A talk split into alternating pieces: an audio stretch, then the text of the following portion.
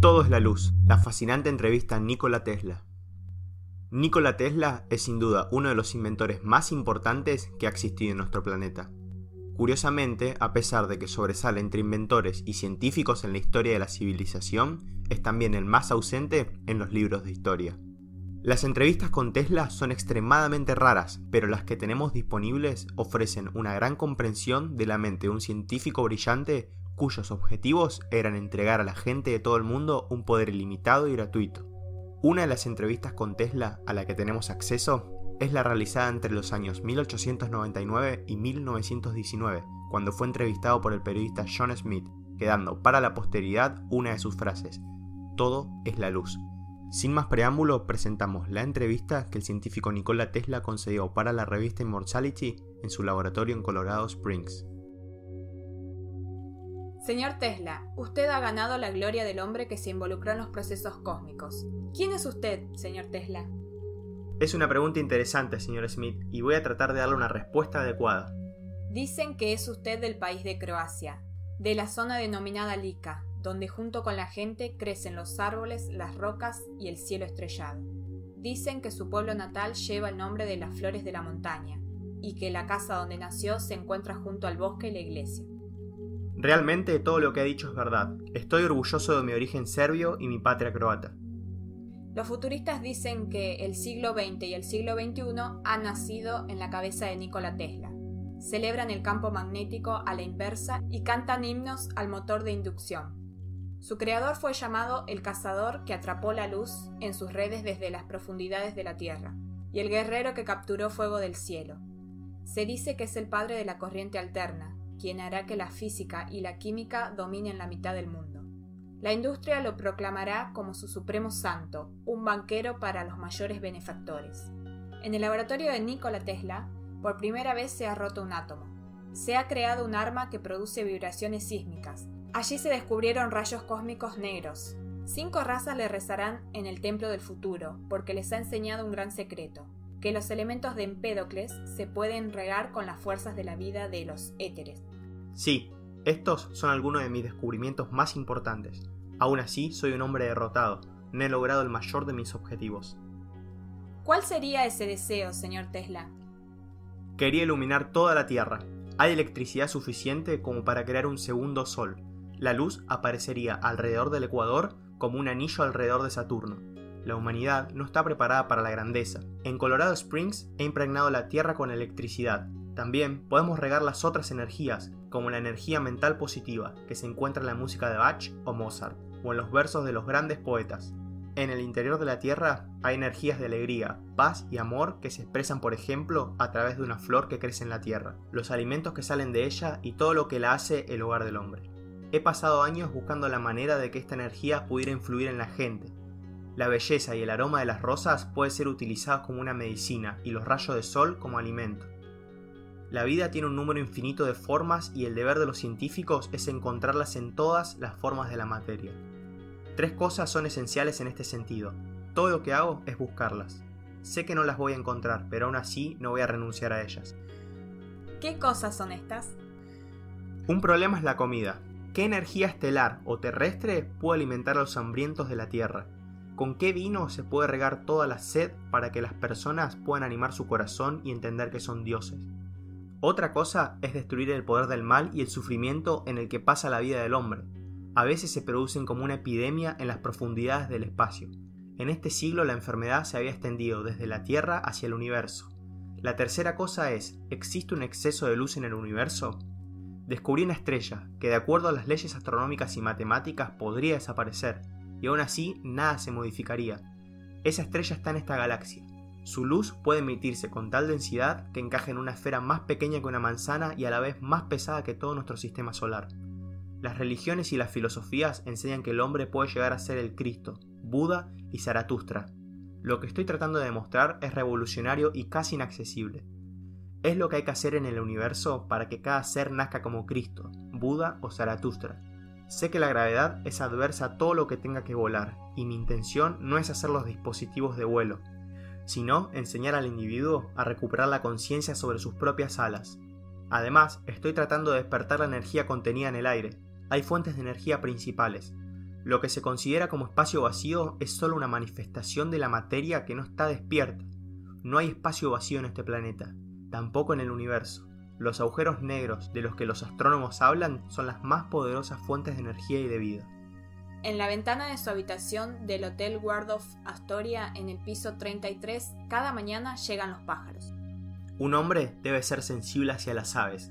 Esto es a causa de sus alas. El ser humano las tenía una vez, reales y visibles. Usted no ha dejado de volar desde aquellos lejanos días en Smiljan. Quería volar desde el techo y caí. Los cálculos de los niños pueden ser equivocados. Recuerde que las alas de la juventud quieren tenerlo todo en esta vida. ¿Alguna vez se ha casado? No se sabe si usted tiene afecto por el amor o por alguna mujer. Las fotos de su juventud muestran que era un hombre atractivo. Sí, no lo hice. Hay dos puntos de vista. O tiene mucho afecto o nada en absoluto. El punto medio sirve para rejuvenecer la raza humana, las mujeres, para ciertos hombres, nutren y fortalecen su vitalidad y espíritu. Estar solo hace lo mismo a otras personas. Elegí ese segundo camino. Sus admiradores se quejan de que está atacando la relatividad. Lo extraño es su afirmación de que la materia no tiene energía. Todo está embuido de energía. ¿Dónde está? Primero fue la energía y después la materia. Señor Tesla, es como cuando dijo que usted nació de su padre y no de sí. Exactamente. ¿Qué pasa con el nacimiento del universo? La materia se crea a partir de la energía original y eterna que nosotros conocemos como la luz. Ella brillaba y fueron apareciendo las estrellas, los planetas, el hombre y todo lo que hay en la Tierra y en el universo. La materia es una expresión de infinitas formas de la luz, porque la energía es más vieja que ella. Hay cuatro leyes de la creación. La primera es que la mente no puede concebir o medir matemáticamente la fuente de toda la trama desconcertante y oscura, en esa parcela cabe todo el universo. La segunda ley reside en la oscuridad expansiva, que es la verdadera naturaleza de la luz, de lo inexplicable y es transformado en la luz. La tercera ley es la necesidad de la luz de convertirse en una materia de la luz. La cuarta ley es no hay principio ni fin, las tres leyes anteriores siempre tienen lugar y la creación es eterna. En la hostilidad a la teoría de la relatividad, usted va tan lejos que realiza conferencias en contra de su creador en las fiestas de su cumpleaños. Recuerde, no se curva al espacio, sino la mente humana que no puede comprender el infinito y la eternidad. Si la relatividad ha sido claramente entendida por su creador, él ganaría inmortalidad aún todavía físicamente, si esto le complaciere. Yo soy parte de una luz y es la música. La luz llena mis seis sentidos. La veo, oigo, siento, huelo, toco y la pienso. Pensar en ella es mi sexto sentido. Las partículas de luz son notas escritas. Un rayo puede ser una sonata entera, Mil bolas de relámpagos son un concierto. Para este concierto he creado una bola de relámpagos que se pueden escuchar en los picos helados del Himalaya. Acerca de Pitágoras y las matemáticas, un científico no puede y no debe infringir de estos dos. Los números y las ecuaciones son signos que marcan la música de las esferas. Si Einstein hubiera escuchado esos sonidos, no habría creado la teoría de la relatividad. Estos sonidos son mensajes dirigidos a la mente sobre que la vida tiene un sentido, que el universo existe en perfecta armonía y su belleza es la causa y efecto de la creación. Esta música es el ciclo eterno de los cielos estelares. La estrella más pequeña ha completado la composición y también es parte de la sinfonía celestial. Los latidos del corazón del hombre son parte de la sinfonía de la Tierra. Newton aprendió que el secreto está en disposición geométrica y el movimiento de los cuerpos celestes. Reconoció que la ley suprema de la armonía existe en el universo. El espacio curvo es el caos. El caos no es música. Einstein es el mensajero de la época de ruido y de furia. Señor Tesla, ¿usted oye esa música? La escucho todo el tiempo. Mi oído espiritual es tan grande como el cielo que vemos encima de nosotros. Aumenté mi oído natural con el radar. De acuerdo con la teoría de la relatividad, dos líneas paralelas se darán cita en el infinito. Por eso la curvatura del espacio de Einstein se enderezará. Una vez creado, el sonido dura para siempre. Para un hombre puede desaparecer, pero sigue existiendo en el silencio que es el mayor poder del hombre. No, no tengo nada en contra del señor Einstein. Él es una persona muy amable y ha hecho muchas cosas buenas, algunas de las cuales pasarán a formar parte de la música. Voy a escribirle y tratar de explicar que el éter existe y que sus partículas son las que mantienen el universo en armonía y la vida en la eternidad. Dígame, por favor, ¿qué condiciones adopta un ángel en la Tierra? Tengo 10 de ellos. Mantengo un buen registro vigilante. Voy a documentar todas sus palabras, estimado señor Tesla. El primer requisito es una alta conciencia de su misión y el trabajo por hacer. Debe, aunque solo sea vagamente, existir en los primeros días. No seamos falsamente modestos. El roble sabe que es un árbol de roble. Un arbusto al lado de él sabe que es un arbusto. Cuando tenía 12 años estaba seguro de que llegaría a las cataratas del Niágara. Sabía desde mi infancia que conseguiría la mayoría de mis descubrimientos, aunque no lo tenía del todo claro. La segunda condición para adaptarse es la determinación. Todo lo que pude, lo terminé. ¿Cuál es la tercera condición del ajuste, señor Tesla? Guía para todas las energías vitales y espirituales que obran. Por lo tanto, la purificación de los muchos efectos y las necesidades que el hombre tiene por lo tanto, no he perdido nada, solo gané. Así que disfruto de cada día y de noche. Anote, Nikola Tesla fue un hombre feliz. El cuarto requisito es ajustar el conjunto físico con trabajo. ¿Qué es lo que quiere decir, señor Tesla? En primer lugar, el mantenimiento del conjunto. El cuerpo del hombre es una máquina perfecta. Conozco mi circuito y lo que es bueno para él. Alimentos que casi toda la gente come para mí son nocivos y peligrosos. A veces visualizo cocineros del mundo estando todos conspirando contra mí. Toque mi mano. ¿Está fría? Sí, el torrente sanguíneo puede ser controlado y muchos procesos en y alrededor de nosotros. ¿Por qué está asustado, joven? Mark Twain escribió El forastero misterioso, un libro maravilloso sobre Satanás, inspirado por usted. La palabra Lucifer es más encantadora. Al señor Twain le gustaba bromear, cuando era niño fui sanado una vez al leer sus libros. Cuando nos reunimos aquí y se lo conté, estaba tan conmovido que lloró. Nos hicimos amigos y él venía a menudo a mi laboratorio. Una vez pidió que le mostrara una máquina que por la vibración provoca un sentimiento de felicidad. Era uno de esos inventos para el entretenimiento, lo que a veces me gusta hacer. Advertí al señor Twain de que no permaneciera bajo esas vibraciones. Él no hizo caso y se quedó más tiempo. Terminó por ser como un cohete sujetándose los pantalones y entró en una habitación determinada. Fue diabólicamente divertido, aunque me quedé con la seriedad. Pero, para ajustar el circuito físico, además de los alimentos, el sueño es muy importante. A partir de un trabajo largo y agotador, que requiere un esfuerzo sobrehumano, después de una hora de sueño estaría completamente recuperado. He adquirido la capacidad de administrar el sueño, quedarme dormido y despertarme en el momento designado. Si hago algo que no entiendo, me obligo a pensar en mi sueño para encontrar así una solución. La quinta condición de ajuste es la memoria. Tal vez, en la mayoría de las personas, el cerebro es el guardián de los conocimientos sobre el mundo y el conocimiento adquirido a través de la vida. Mi cerebro está ocupado en cosas más importantes que recordar. Está recogiendo lo que se requiere en un momento dado. Esto es todo lo que nos rodea. Solo hay que interiorizarlo. Todo lo que una vez hemos visto, escuchado, leído y aprendido nos acompaña en forma de partículas de luz. Para mí estas partículas son obedientes y fieles. Como estudiante aprendí de memoria el Fausto de Goethe, mi libro favorito en alemán, y ahora puedo recitarlo íntegro. Sostuve mis inventos durante años en mi cabeza, antes de llevarlos a cabo. Usted menciona a menudo el poder de la visualización. Voy a tener que agradecer a la visualización todo lo que he inventado, los acontecimientos de mi vida y mis inventos son reales frente a mis ojos, como cualquier ocurrencia o artículo. En mi juventud tuve miedo por no saber lo que es, pero más tarde aprendí a usar este poder como un talento excepcional y un regalo. Lo nutría y protegía celosamente. También hice las correcciones por medio de visualización en la mayoría de mis inventos y los terminaba de esa manera. Mediante la visualización mentalmente resuelvo ecuaciones matemáticas complejas, por ese don que tengo, voy a recibir la distinción de alto lama en el Tíbet. Mi vista y el oído son perfectos, y me atrevería a decir que más fuerte que en los demás. Oigo el trueno a 150 kilómetros de distancia y veo colores en el cielo que otros no pueden ver. Esta ampliación de la visión y la audición la tengo desde que era niño. Más tarde me la he desarrollado conscientemente. En la juventud estuvo varias veces gravemente enfermo. ¿Es una enfermedad un requisito para adaptarse? Sí, a menudo es el resultado del exceso de agotamiento o fuerza vital, pero a menudo es la purificación de la mente y del cuerpo de las toxinas que se han acumulado. Es necesario que un hombre sufra de vez en cuando. La fuente de la mayoría de las enfermedades está en el espíritu. Por lo tanto, el espíritu puede curar casi todas las enfermedades. Cuando era estudiante, estuve enfermo de cólera que asoló la región de Ica. Me curé porque mi padre finalmente me permitió estudiar la tecnología, lo que era mi vida.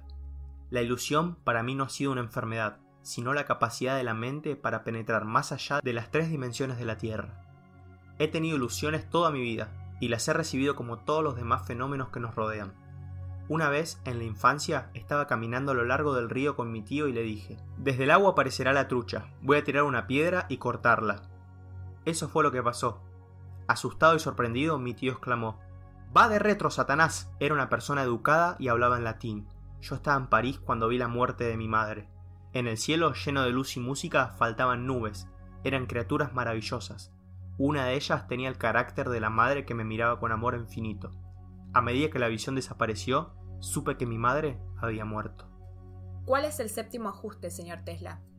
El conocimiento de cómo transformar la energía mental y vital en lo que queremos, y lograr el control de todos los sentimientos. Los hindúes lo llaman Kundalini Yoga. Este conocimiento puede ser aprendido, para lo que se necesitan muchos años o también se puede adquirir por nacimiento. A la mayoría de ellos yo los he adquirido por nacimiento.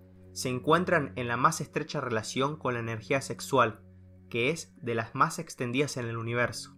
La mujer es el mayor ladrón de esa energía y por lo tanto del poder espiritual.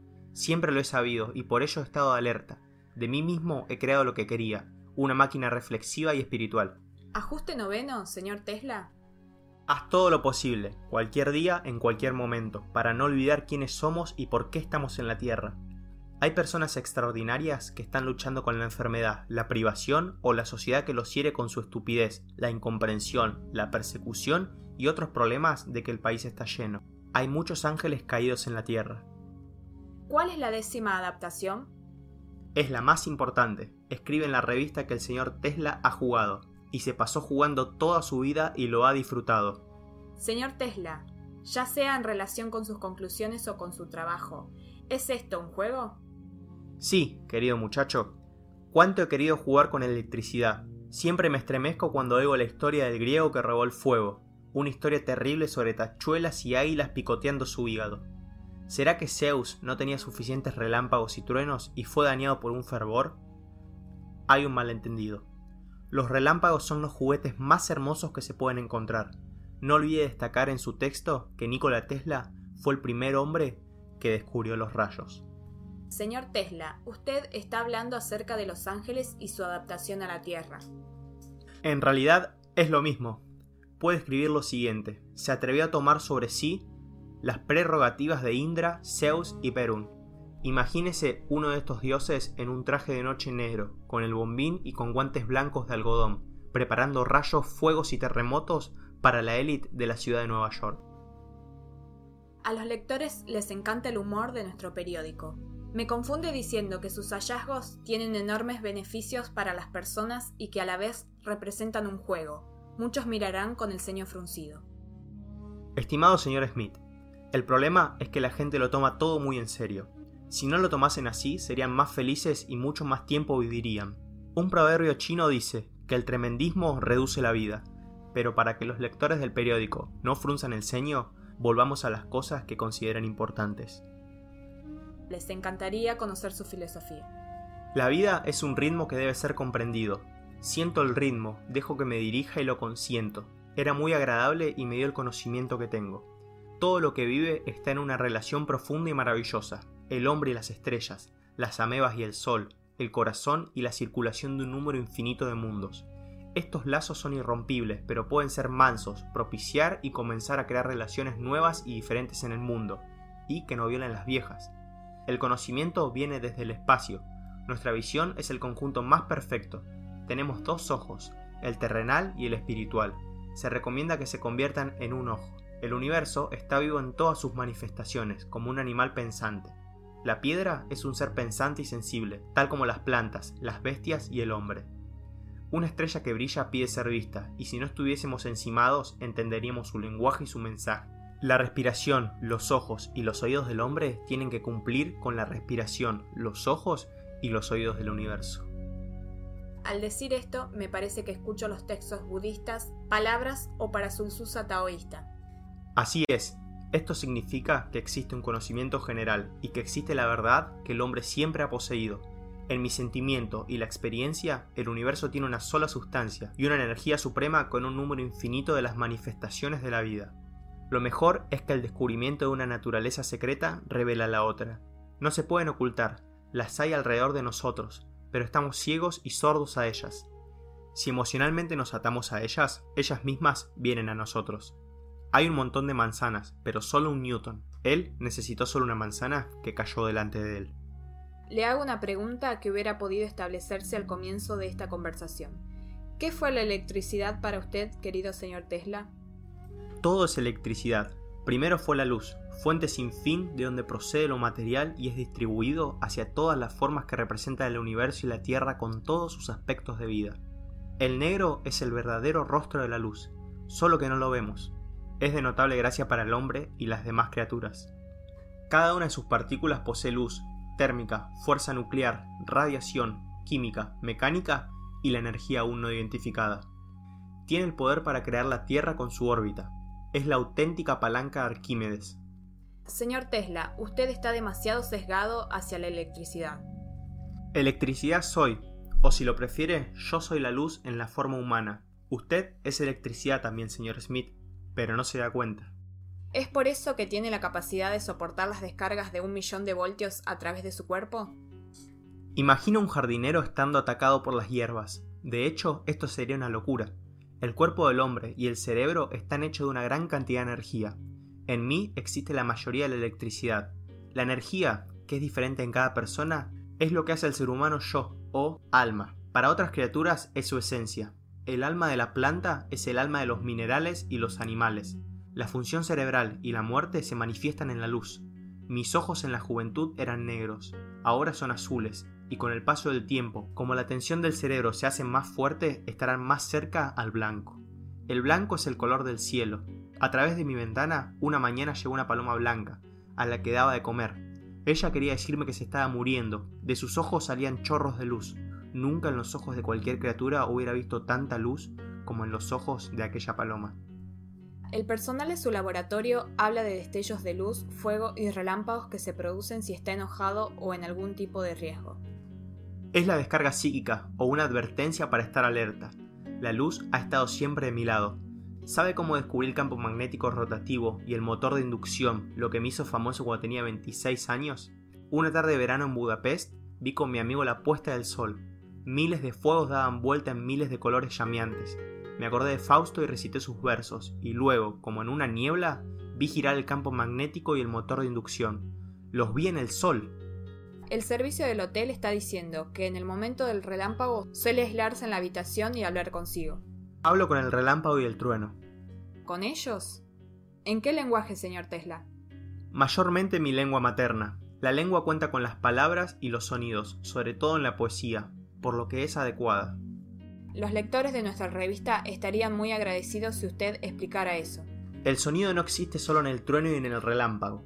También existe en la transformación en el brillo y en el color. Un color puede ser escuchado. El idioma es de las palabras, lo que significa que es de los sonidos y colores. Todos los truenos y los relámpagos son diferentes y tienen sus nombres. Llamo a alguno de ellos por los nombres de los que estaban cerca en mi vida, o por aquellos a quienes admiro. En el brillo del cielo y el trueno viven mi madre, mi hermana, mi hermano Daniel, un poeta, Jovan Jovanovich Smile, y otras personas de la historia serbia. Nombres como Cisaya, Ezequiel, Leonardo, Beethoven, Goya, Faraday, Pushkin y todos los bancos de ardientes fuegos y marañas de relámpagos y truenos, trayendo la preciosa lluvia a la tierra, quemando árboles o aldeas. Hay rayos y truenos y son más brillantes y más poderosos, regresan y les reconozco entre miles. ¿Para usted son lo mismo la ciencia y la poesía? Estos son los dos ojos de una persona. A William Blake le fue enseñado que el universo nació de la imaginación, que se mantiene y existirá mientras haya un último hombre sobre la Tierra.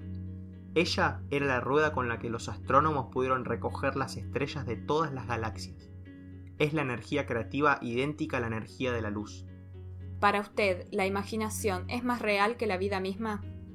Da luz a la vida, me ha alimentado con mi pensamiento, he aprendido a controlar las emociones, sueños y visiones. Siempre he apreciado cómo he nutrido mi entusiasmo. Toda mi vida he pasado mucho tiempo en éxtasis, esa fue la fuente de mi felicidad. Me ayudó durante todos estos años a dar con el trabajo, lo que fue suficiente para las cinco vidas. Lo mejor es trabajar de noche, por la luz estelar y el estrecho vínculo que existe. Usted ha dicho que yo soy, como todo ser, la luz. Esto me halaga, pero confieso que no entiendo muy bien. ¿Por qué es necesario comprender, señor Smith? Basta con creer. Todo es luz. En uno de sus rayos está el destino de las naciones. Cada nación tiene su propio rayo en esa gran fuente de luz que vemos que es el Sol. Y recuerde que no hay hombre que haya existido y no haya muerto. Se transformó en luz y como tal todavía existe. El secreto radica en el hecho de que las partículas de luz restauran su estado original. Esta es la resurrección. Prefiero llamarlo regresar a una energía anterior. Estoy buscando la manera de conservar la energía humana. Se trata de las formas de luz, a veces directamente como luz celestial. No la he buscado para mi propio beneficio, sino para el bien de todos. Creo que mis descubrimientos hacen la vida de la gente más fácil y más llevadera, y canalizan a la gente hacia la espiritualidad y la moralidad. ¿Cree que el tiempo puede ser abolido? No del todo, debido a que la primera característica de la energía es que se transforma. Esta se encuentra en perpetua transformación, como las nubes de los taoístas.